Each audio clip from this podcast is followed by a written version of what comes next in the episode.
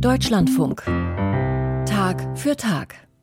Experten sprachen im letzten Jahr von einer historischen Zäsur. Die beiden großen Kirchen verloren so viele Mitglieder, das kam einer Erosion gleich. In Deutschland sank erstmals der Anteil der Kirchenmitglieder auf unter 50 Prozent und auch in diesem Jahr ist der Abwärtstrend nicht aufzuhalten. Weiterhin kehren Gemeindemitglieder den beiden großen Kirchen den Rücken zu. Die Motive sind verschieden. Während die katholische Kirche ihre Mitglieder Entwicklung erst im Frühsommer bekannt geben will, hat die evangelische Kirche in Deutschland die Zahl ihrer Mitglieder veröffentlicht und so ganz nebenbei kam heraus, dass sie so viele Kirchenaustritte zu verzeichnen hat wie nie zuvor. 380.000. Darüber möchte ich jetzt mit Philipp Greifenstein sprechen. Er ist Redakteur und Geschäftsführer des Online-Magazins Die Eule. Seit 2017 berichtet das Magazin über Kirchen und Religionsgemeinschaften. Herr Greifenstein, 380.000 Menschen haben im vergangenen Jahr die evangelische Kirche verlassen. Überrascht Sie das? Ja, guten Morgen, Herr Aktoprak. Es überrascht mich ein wenig, denn 100.000 zusätzliche Menschen äh, sind ja nicht wenig, die im Vergleich zum Vorjahr noch einmal zusätzlich ausgetreten sind. Also jetzt 380.000 statt 280.000. Das ist ein ordentlicher Sprung und übertrifft, so sich das vorsetzt, fortsetzt, auch die Prognosen, die die evangelische Kirche selbst vorgenommen hat. Andererseits kommen in unserer Zeit der multiplen Krisen einfach sehr viele Gründe zusammen, warum Menschen die Kirchen verlassen. Mhm.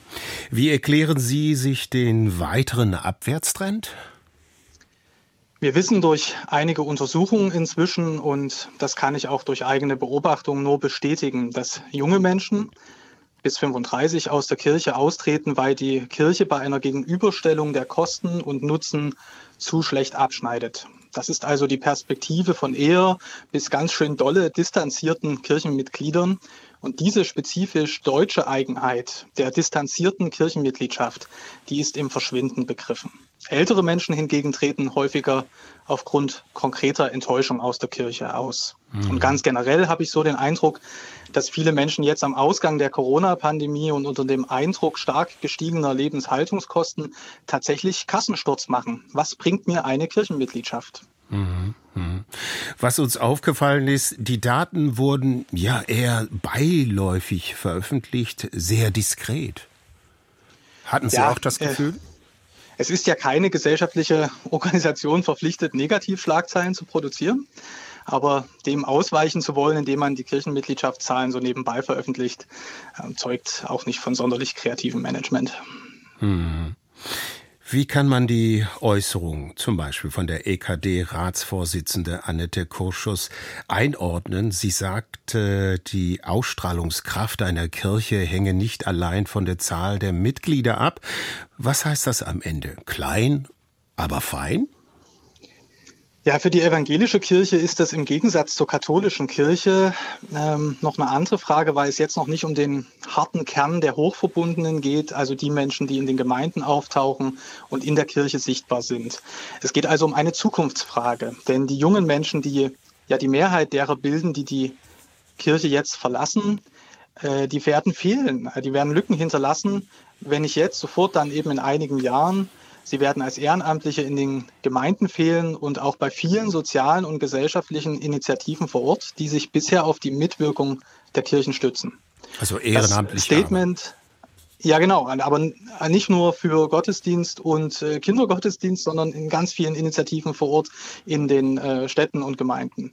Aber ich finde das Statement von Frau Kurschus trotzdem ein wenig voreilig. Vielleicht klingt das paradox, aber es ist eben auch so, dass jedes Jahr 20.000 Menschen in die evangelische Kirche eintreten. Und das sehen wir in der katholischen Kirche überhaupt nicht. Und auch die Taufzahlen haben sich in beiden Kirchen wieder auf dem Niveau vor Corona eingestellt. Also es ist ja was da. Wenn man das klug und nachhaltig und von der Basis her macht, äh, dann, dann kann da was gehen, glaube ich. Mhm. Stichwort junge Menschen. Evangelische Kirche gibt sich ja immer wieder als eine moderne Glaubensgemeinschaft. Sie ist offen für gewisse gesellschaftliche Entwicklungen, gibt sich hip. Dennoch treten besonders, wie wir jetzt gehört haben, junge Menschen, also zwischen 20 und 35 aus. Wie ist das zu verstehen? Ja, da ist die evangelische Kirche mit ihren ja immer noch 19 Millionen Mitgliedern einfach Teil unserer Gesellschaft. Es gibt Religionssoziologinnen und Akteurinnen, die an der Individualisierungsthese festhalten. Und auf der anderen Seite finden wir Verfechter der Säkularisierungsthese. Und die meisten bedienen sich, äh, wie ich auch, situativ gerne bei allen Theorien. Und ich denke, egal welcher Erklärung man nun eigentlich zuneigt, eine Konkretion ist, wenn Menschen heute auf die Kirche zukommen, dann suchen sie etwas mit Glaube, mit Gott. Die Kirche als Glaubensgemeinschaft. Und in diesem Kompositum steckt eigentlich alles drin, was die Kirchen im Plural antizipieren müssen. Denn das ist gut biblisch und manchmal natürlich entgegen der eingefahrenen Systemlogiken der saturierten Großorganisationen. Mhm. Herr Greifenstein, was kann eigentlich die evangelische Kirche tun, um die weitere Abwärtsentwicklung zu bremsen? Ich denke, auf einer praktischen Ebene geht es darum, ernsthaft Angebote nach vorne zu stellen und das heißt auch mit der Zielgruppe zu entwickeln für junge Erwachsene. Die Kirchen müssen antizipieren, dass Familiengründung heute, wenn sie denn stattfindet, später stattfindet. Ich denke, was die evangelische Kirche schon sehr gut macht, ist die Vielfalt von Lebensmodellen begleiten und segnen. Denn es kann ja keine Rede davon sein, die evangelische Kirche sei irgendwie zu woke.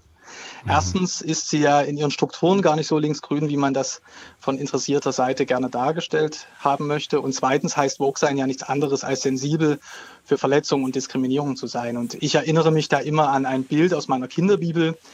Da wartet im Gleichnis der Vater sehnsüchtig und mit offenen Armen auf seinen zurückkehrenden Sohn. Und die Kirche kann ja gar nichts anderes machen, als genauso geduldig, ausdauernd und selbstlos schon jetzt ein bisschen Reich Gottes in der Welt zu versuchen. Hm. Herr Greifenstein, erlauben Sie mir noch eine letzte Frage. Wie erreichen Sie ja gerade in Frankfurt, wo Sie den synodalen Weg der katholischen Kirche beobachten, kann die evangelische Kirche etwas von der katholischen lernen?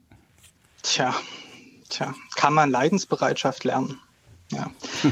Zumindest doch genau hinzuschauen, wo Menschen sich leidenschaftlich einsetzen und das stärken und nicht abwürgen. Hm, anders als die Ratsvorsitzende Annette Kurschus sagte, sind es nach meinem Eindruck nämlich weniger die Austrittszahlen, die die Haupt- und Ehrenamtlichen bedrückend finden, sondern die zahlreichen Strukturdebatten und Veränderungen. Und die sind zugleich permanent und stressig und nicht mutig und nachhaltig genug. Und das merken die Menschen, die sich da engagieren. Das die, anders zu machen, das ist gleichwohl eine Aufgabe für beide großen Kirchen.